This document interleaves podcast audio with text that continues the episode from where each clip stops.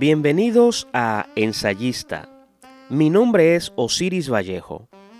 Hoy conversamos sobre la industria editorial, particularmente del proceso de publicación de textos literarios. Este episodio será de gran interés para escritores, editores y todo el que esté ligado al universo de los libros. ¿Qué impacto ha tenido la tecnología en la industria del libro? ¿Desaparecerá el libro impreso?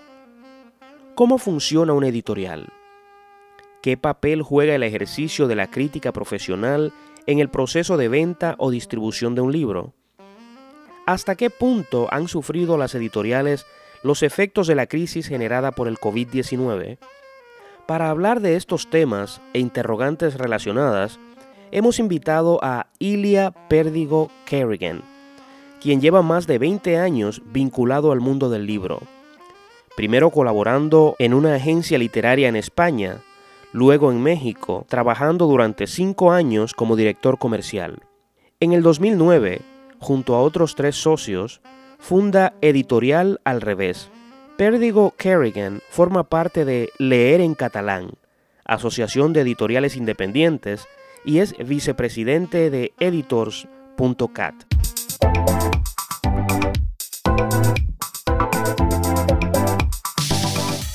Ilia Pérdigo Kerrigan, bienvenido ensayista. Muchísimas gracias. Sí, es un gusto tenerte y gracias por concedernos esta entrevista para hablar de editorial al revés y del mundo editorial en general. Es un gustazo estar aquí, la verdad siempre, siempre es un placer debatir y explicar nuestro proyecto. Qué bueno. Pues sabemos que vienes de una familia ligada al mundo editorial y al arte, así que supongo que la vocación por los libros surgió desde muy temprano. Eh, ¿Podrías darnos algunos detalles con relación a eso? Sí, eh, claro, efectivamente, como bien dices, viene, viene de lejos, viene ya de, bueno, mi, abuelo Anthony Kerrigan, poeta, traductor, fue el traductor de toda la obra de Unamuno al inglés, a mi abuela también escribía, traducían, mi, abuela tocaba el piano y mi madre es agente literario, o sea que realmente los libros siempre están muy presentes. Debo decir, y, me, doy de latigazos, que mi pasión por la lectura no empezó tan pronto como debiera. Eh, quizá por lo mismo de que viví rodeado de libros, de autores, de escritores también, porque mis, mis abuelos vivían en, en Palma de Mallorca y por ahí en esas épocas pues pasaron bastantes autores y pintores y demás. El caso es que eh, existe la pasión por la lectura, evidentemente llevo muchos años en esto, pero debo decir que, bueno, empezó hacia los 14, 15, 16 años es cuando empecé a leer, a leer más. Pero sí, viene, viene de familia. Bien, ahora e, eso es en el, aspecto personal. Ahora, en, el aspecto eh, profesional, eh, ¿por qué surge y cuál es el enfoque o filosofía de editorial al revés?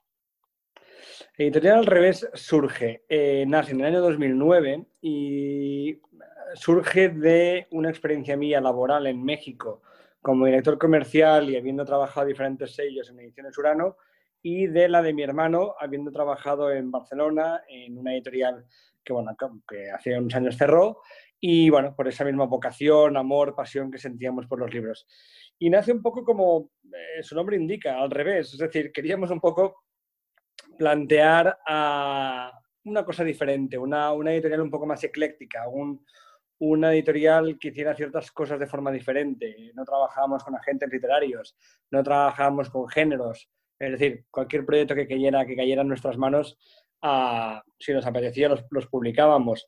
Y bueno, van pasando los años, van pasando el tiempo y poco a poco ah, hay algunas cosas que ves que no son tan fáciles de llegar de primeras. Entonces, poco a poco hemos ido construyendo ciertos sellos y bueno, llevamos ya 10 años especializados sobre todo en novela negra, tanto en catalán como en castellano y en ensayo, biografía y ahora una colección de true crime.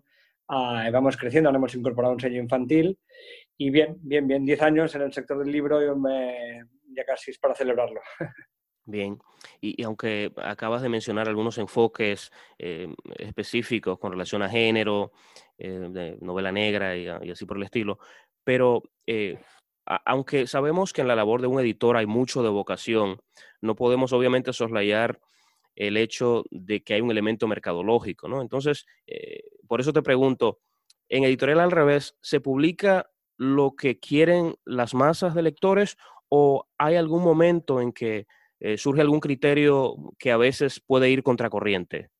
Ah, no, no se publica lo que quieren las masas. Nosotros eh, publicamos incluso dentro del género negro. Eh, como bien sabes, la, novela negra, el género negro, bueno, que si bien en Estados Unidos, en Estados Unidos quizá se percibe de otra manera, ah, por lo menos en España siempre ha sido un género popular. Ah, y mira que en España y en Cataluña hemos tenido grandes colecciones de novela negra, desde acá la Cuba de Palla, muchas y muy buenas y con grandes producciones. Ah, pero bueno, siempre se ha visto como un género mm, bueno, popular, quizá. Eh, y nosotros nos aventuramos por ese género, nos gustaba, nos gusta, nos apasiona. Y la verdad es que dentro de la novela negra que publicamos no es la novela, novela negra más reconocible, más al uso. Nosotros consideramos que la novela negra es un género fantástico para poder hablar de, lo que sucede, de lo que está sucediendo, para poder, poder, poder poner en tela de juicio a política, economía, sociedad, a medios de comunicación y eso nos lo permite. Eh, y a través de, y a partir de eso, hemos publicado autores que, que, entremezclan géneros, que mezclan la novela negra con la novela, con la ciencia ficción, por ejemplo, eh, y siempre hemos buscado que haya ese punto uh, de crítica social, de crítica política, siempre contextualizada en ciertos... en ciertas situaciones, en ciertos países, en ciertos contextos, incluso haciendo distopía dentro de la novela negra, ¿eh? pero siempre hemos buscado y creemos que, debe ser un punto crítico como género y a partir de ahí, con eso creo que respondo a tu pregunta, eh, no es para todas las masas ese tipo de literatura, ah, es un tipo de lector, mm, creo yo, exigente ah, y que busque un tipo de, literatura ah, más comprometida. Sí, y y en ese sentido, eh, ¿la editorial prefiere representar libros o autores o, ambas cosas?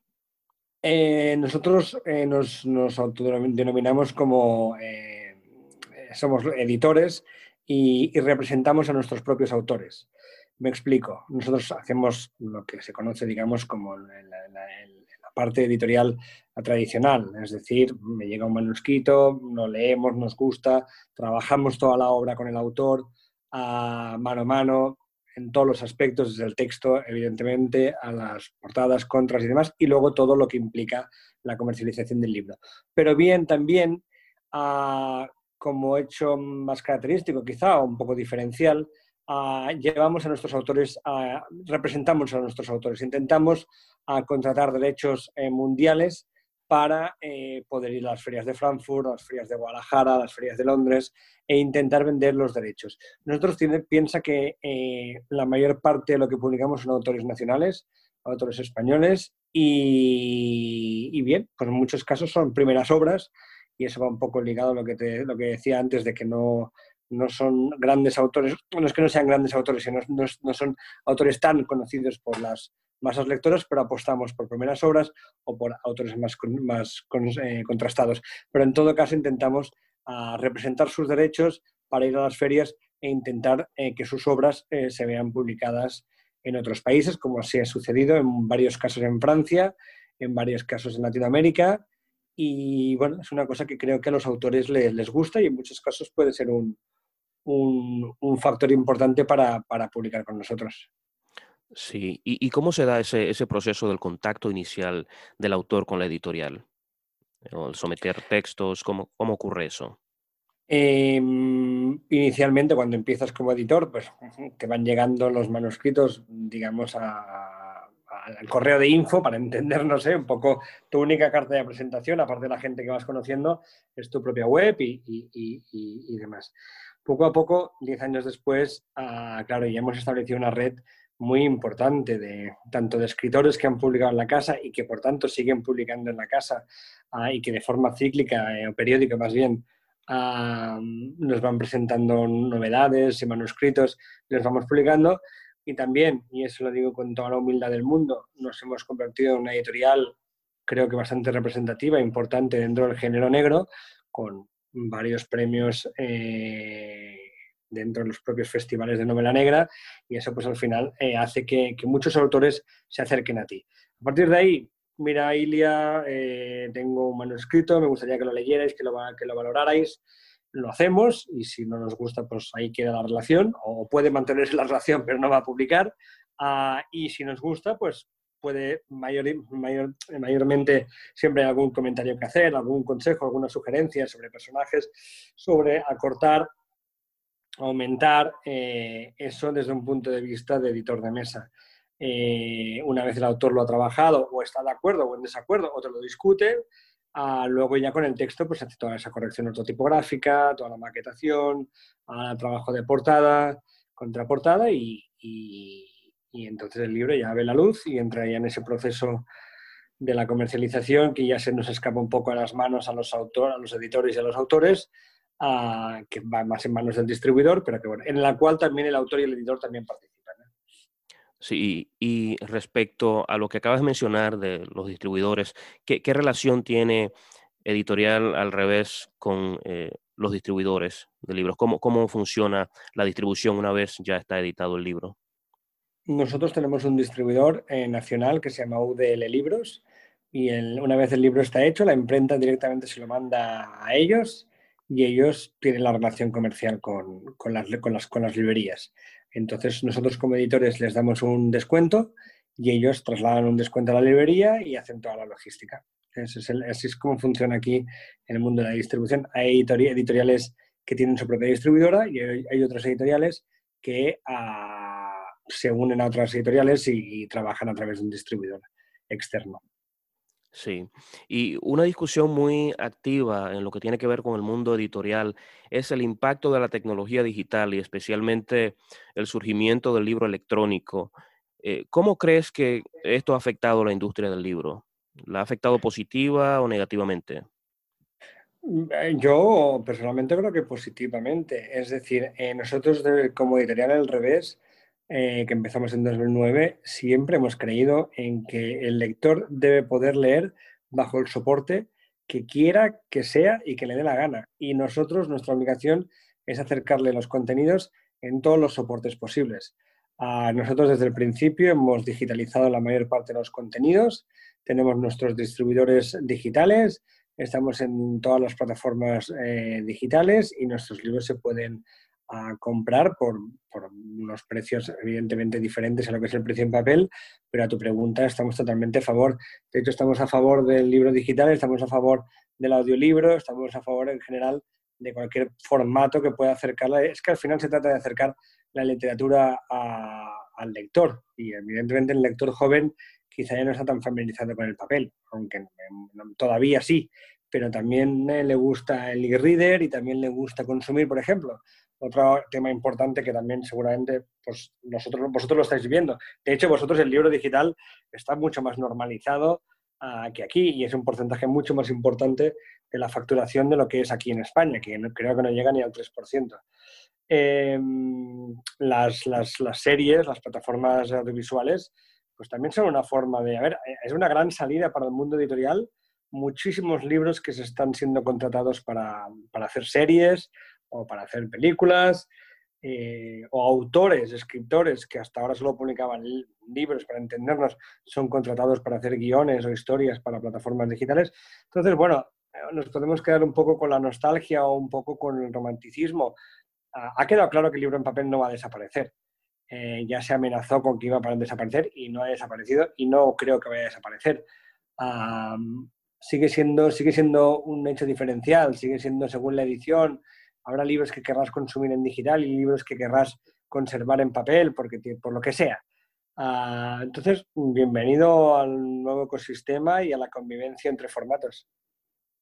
Bien, sí, precisamente es una inquietud generalizada, ¿no? Hay mucha gente que dice que sí, que el libro va a desaparecer, pero evidentemente, según lo, que me dices, entonces tú piensas que van a convivir por mucho tiempo, por lo menos, ¿no?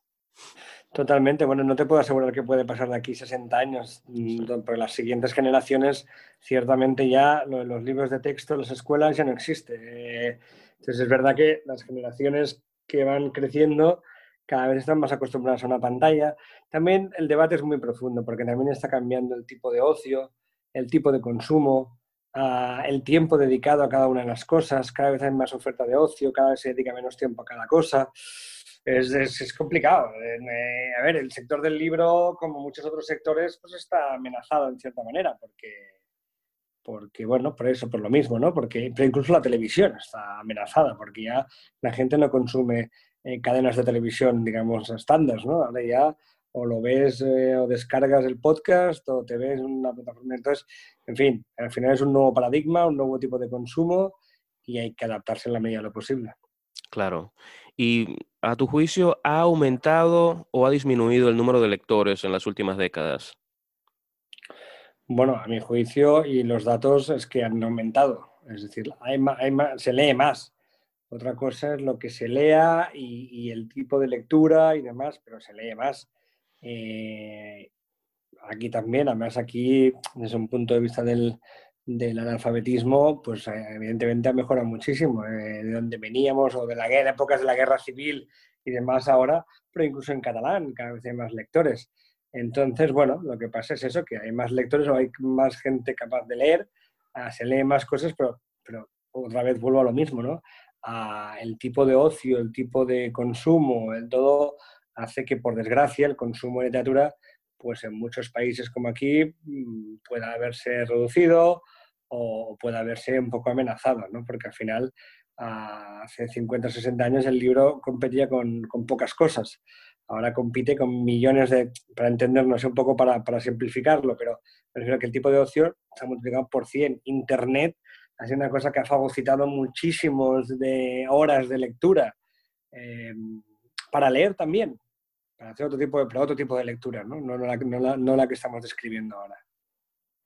Sí, y una queja eh, que escucho de vez en cuando en el mundo editorial o entre escritores es eh, la ausencia en algunas sociedades de una crítica profesional, de, gente que ejerza la crítica de libros en términos profesionales. Y aunque obviamente eh, tu labor es más como editor que como distribuidor de libros, pero la ausencia o presencia de crítica profesional ayuda al impacto que pueda tener una obra determinada. Totalmente, Totalmente. Es decir, hay diferentes em, enfoques para esa pregunta. Em, la prensa escrita, por lo menos aquí, cada vez tiene menos peso. Es decir, antes, eh, hace 15 años, tú salías en el Babelia, que es un suplemento literario del país, y el lunes mm, vendías pues, 500 ejemplares. La prensa escrita ha perdido muchísimo valor, muchísimo poder, ya no solo como la crítica literaria, desde un punto de vista de lectores, pero, y ahí enlazo un poco también con la pregunta, creo que la crítica literaria ha empeorado muchísimo en los últimos tiempos y creo que hay un condicionamiento absoluto de periodistas por ciertos grupos editoriales o porque son sus sellos editoriales o porque los publican a ellos o porque los que publican son sus amigos o porque hay un interés de grupo o porque el periódico pertenece a un grupo del cual también pertenece a una editorial. Creo que aquí se ha perdido muchísima ah, crítica literaria. Creo que el lector, creo que la parte de la pérdida de peso de la prensa escrita es culpa suya, la otra es evidentemente que, que, hay otros elementos de, de, consumo y de consulta, pero gran parte la, la, han acreditado los mismos periodistas y, suplementos literarios, porque es que hay veces que es vergonzoso lo que se alaba o es vergonzoso lo que se machaca. Además, claro, si ya lo sumas las redes sociales que te destrucen, te destrozan en dos segundos y demás, pues claro, todo lo hace mucho más complejo. Pero creo que sí, creo que parte de la, la crítica literaria ha perdido, y no hablo quizá de la calidad de los periodistas, hablo de los enfoques, de, los objetivos concretos con cada crítica. Entonces sí creo que se ha perdido y, y, en paralelo han crecido mucho los blogs, por ejemplo, blogs especializados de gente que inicialmente no tiene ningún interés en ganarse la vida en ello, sino que simplemente le apasiona, le gusta y, hombre, hay, y hay, un, hay una calidad a veces de análisis literario que es asombroso. Entonces, pues la verdad es que también ha ayudado a que se pierda, pierda cierto peso, pero, pero sí, sí, la verdad es que aquí había un estudio hace poco que decía que la primera razón por la cual alguien se compraba un libro era la recomendación boca oreja. La segunda eran las redes sociales. Ah, y la tercera o cuarta pasaba a ser la prensa escrita, o sea que ha, caído mucho. A todo el mundo, nuestro ego y el de los autores sigue siendo tener una página entera en el periódico, porque eso es maravilloso, ¿no? Una foto tuya y una... Pero, mm, pero siendo sinceros y honestos, luego el, la, proporcionalidad o el efecto directo en la venta es, hoy en día es, menor. Sí. Y, no sé en Estados Unidos, ¿eh? hablo siempre de, aquí en, España. No sé si en Estados Unidos se sigue haciendo mucho caso los suplementos literarios, si siguen existiendo. Otro gran problema en España es la desaparición de, por ejemplo, muchísimos programas literarios que hay, bueno, muchísimos no, pero había más programas literarios en, la televisión pública, han ido desapareciendo todos. En los últimos ya los daban eh, los martes en la cadena de menos audiencia a las once y media de la noche y eso, y la radio pasa un poco lo mismo. Entonces, eso desde un punto de vista de normalizar la cultura y que la gente se familiarice con la cultura, Claro, si desapareces todos los programas o los metes en el, en el programa que nadie ve o que nadie escucha, entonces eso hace que la gente se aleje todavía más de la cultura, del mundo cultural y de los libros. Sí, definitivamente parece que es un fenómeno global. Ahora, eh, la actual crisis mundial generada por la pandemia del COVID-19, ¿cómo ha afectado la industria editorial o por lo menos eh, a editorial al revés? Pues es pronto para decirlo, te soy sincero, porque esto empezó en marzo. Ah, como bien sabes, aquí el 23 de abril se celebra el, día, el Día del Libro, San Jordi, y es una fecha importantísima para los editoriales aquí y, pues se perdió desde un punto de vista físico, de presencia en las calles, pero se hicieron muchas alternativas de ventas digamos, eh, online, a través de las páginas web, se crearon diferentes plataformas. En los lectores se volcaron mucho con la literatura. al regreso de la, de, la, de la, pandemia, aunque no sigue sin haberse ido, pero digamos en junio, cuando volvimos un poco a las calles y demás, a la gente volvió mucho en las librerías. Entonces, realmente el impacto que preveíamos desastroso ha sido malo, pero no ha sido Piensa que ahora hablo de memoria, pero si no me equivoco, ha habido una caída más o menos entre el 25 y 30%, que es malísimo, pero claro, ah, para lo que podría haber llegado llegar a haber sido, eh, en fin. Y, digo que es pronto porque tenía al revés, las novedades que fueron sacando eh, antes de la pandemia han ido, funcionaron más o menos bien, después los que hemos ido sacando mm, están ahí en el mercado. Ahora hay que ver, hay que ver aquí y en todo el mundo cómo, cómo, cómo funcionará el siguiente trimestre, semestre, el impacto en la economía, en los trabajos, las segundas olas de la pandemia, en fin, eh, porque al final eh, en esta primera salida, para entendernos, había cierto entusiasmo por el consumo, por, por salir, por, por, por, ir a actos culturales, por comprar libros, pero ahora hay un desgaste económico, hay un desgaste social. Vamos a ver cómo, cómo reacciona el mercado se necesitan ayudas, perdón, se necesitan ayudas ah, públicas, que por suerte aquí en España las ha habido, siempre insuficientes en general, pero la verdad es que debo decir que, ha habido ayudas y que y se deben seguir manteniendo si queremos mantener el ecosistema editorial. Bien, sí. Y hay obviamente desafíos históricos eh, digamos, que a, los que se enfrenta la, industria. Pero la, piratería de libros, por ejemplo, eh, ¿sigue siendo un problema o, no tanto? ¿Y a qué otros desafíos se enfrenta la industria editorial? Ah, la piratería sigue siendo un problema. Em, yo trabajé cinco años en México y en Latinoamérica, mm, seguramente lo sabes, es un drama. realmente la, pasividad y la, la total libertad para comercializar con libros pirata es alucinante. Ah, libros, música, películas, lo que sea. Y aquí, pues también, históricamente, em, como buenos latinos, pues también la pillería. Bueno, ¿para qué voy a pagar por la cultura y esto y tal? Ha habido muchas páginas de descargas gratis.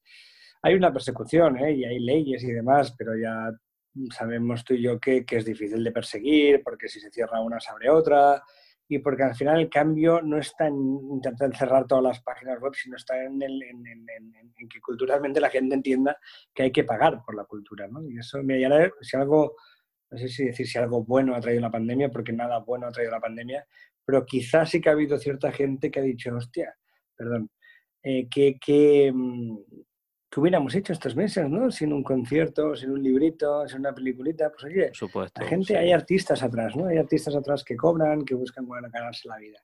Entonces, eh, la piratería sigue ahí y creo que la erradicación, erradicación de la piratería reside en convencer a la gente de que, de que la cultura cuesta. Igual que tomarse una copa cuesta 12 euros o ir al cine cuesta 14, ah, también los libros y también, en fin.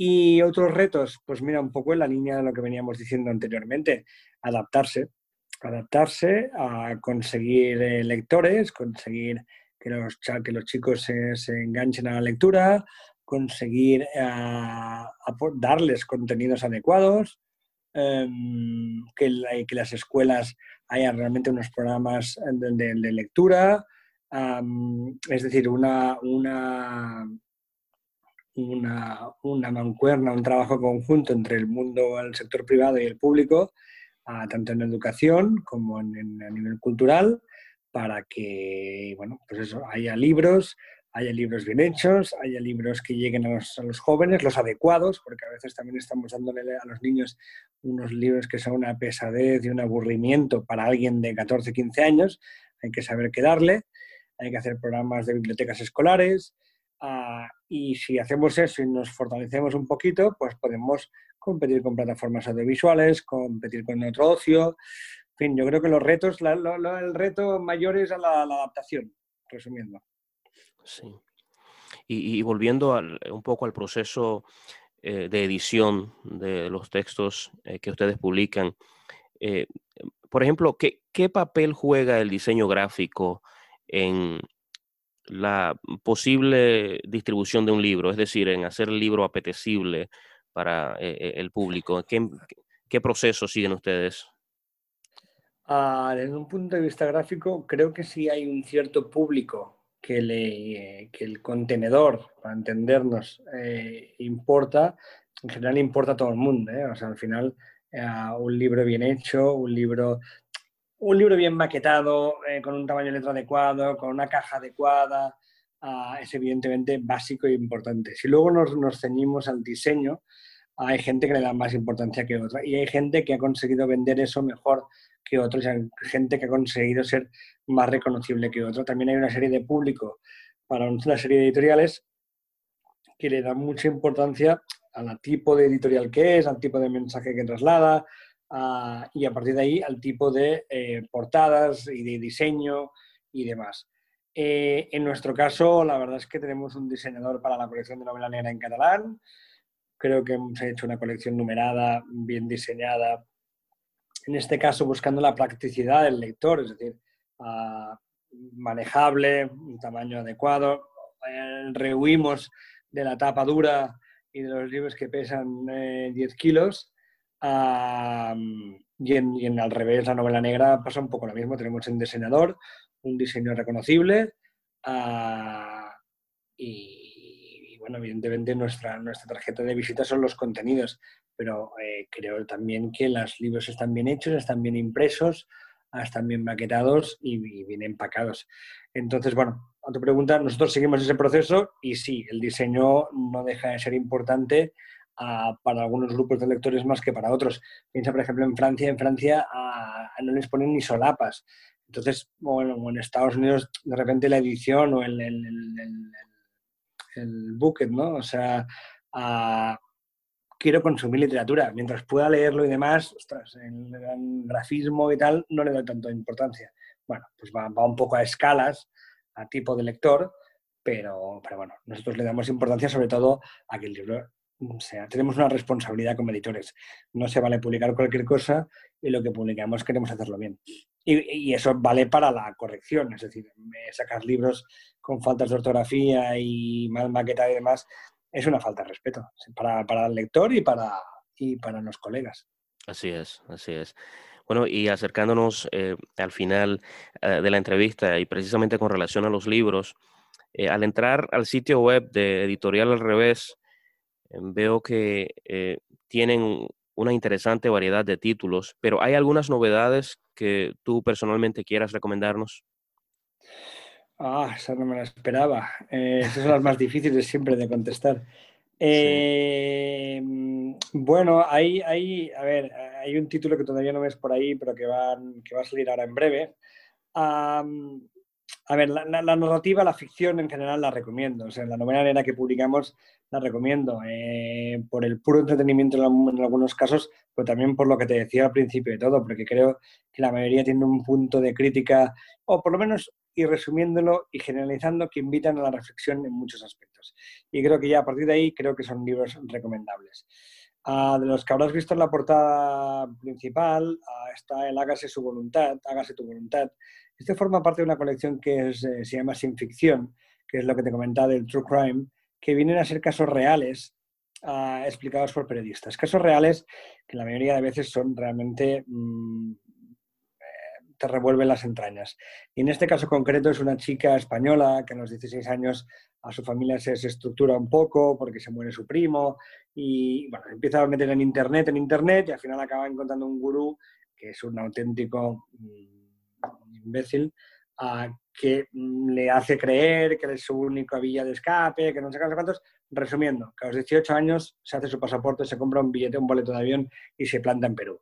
Y entonces ah, es una historia real, ¿eh? la acabaron rescatando y demás. Pero aquí yo creo que uno de los mensajes, de las cosas positivas que tiene este libro y que nos invita a, o que nos debe invitar a los que somos padres, es que los padres de esta niña no se enteraron de nada lo que estaba sucediendo desde los 16 a los 18 años. Cuando entraron el primer día a su habitación, después de que hubiera desaparecido, y se empezaron a dar cuenta de, las, libretas, lo que escribía y tal, es como, ¿qué, está, qué está pasando? ¿no? Entonces, resumiendo, creo que es un libro que ayuda mucho a, a, saber, a reconocer también esos, esos peligros, esos miedos y, y, lo que puede suceder a veces cuando uno se aleja mucho de los seres, de los seres queridos a, más de la propia historia en sí. Y por último, este libro que te digo que no está, ah, se llama Porno Explotación. Y es un libro, bueno, es un tema un poco, eh, evidentemente, delicado, pero es un ensayo ah, sobre la industria del porno y mm, los eh, peligros o las consecuencias que en muchos casos está teniendo. Eh, de cómo los jóvenes hoy en día perciben, porque tienen acceso a la pornografía desde muy niños, y eso desvirtúa, desestructura, cambia ah, la forma de cómo entienden ellos las relaciones, de cómo entienden ellos el, sexo, la relación de pareja, hombre-mujer, bueno, hombre-mujer, lo que sea, pero el trato, ¿no? El trato y, la, y la condescendencia. Y luego un poco un análisis sobre lo que es la industria y realmente es una industria donde desde un punto de vista laboral, desde un punto de vista de explotación, es un tema muy grave. Bueno, son estos libros que te decía un poco que creo que aportan, que vienen a sumar, que vienen a, a, pedir reflexión y como editor pues muy orgulloso de publicarlo. Muy bien, gracias, gracias por esas recomendaciones, realmente suenan muy interesantes. Y eh, te agradecemos profundamente que hayas estado en el programa, ha sido un encuentro muy ilustrativo para nosotros, así que muchas gracias. Gracias a vosotros de verdad, a vuestra disposición y espero que nos veamos pronto. Igualmente, hasta luego.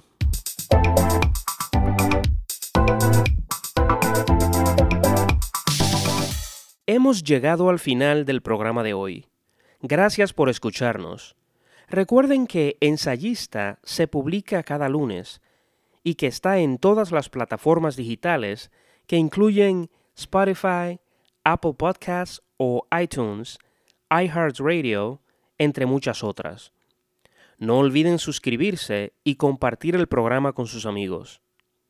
Para comunicarse con nosotros por correo electrónico y mensaje de voz, pueden visitar el portal ensayista.com. Si desean que tratemos un tema determinado o quieren sugerir la entrevista de alguien ligado al mundo de la cultura, la literatura o las artes en general, no duden en enviarnos un mensaje. Hasta la próxima.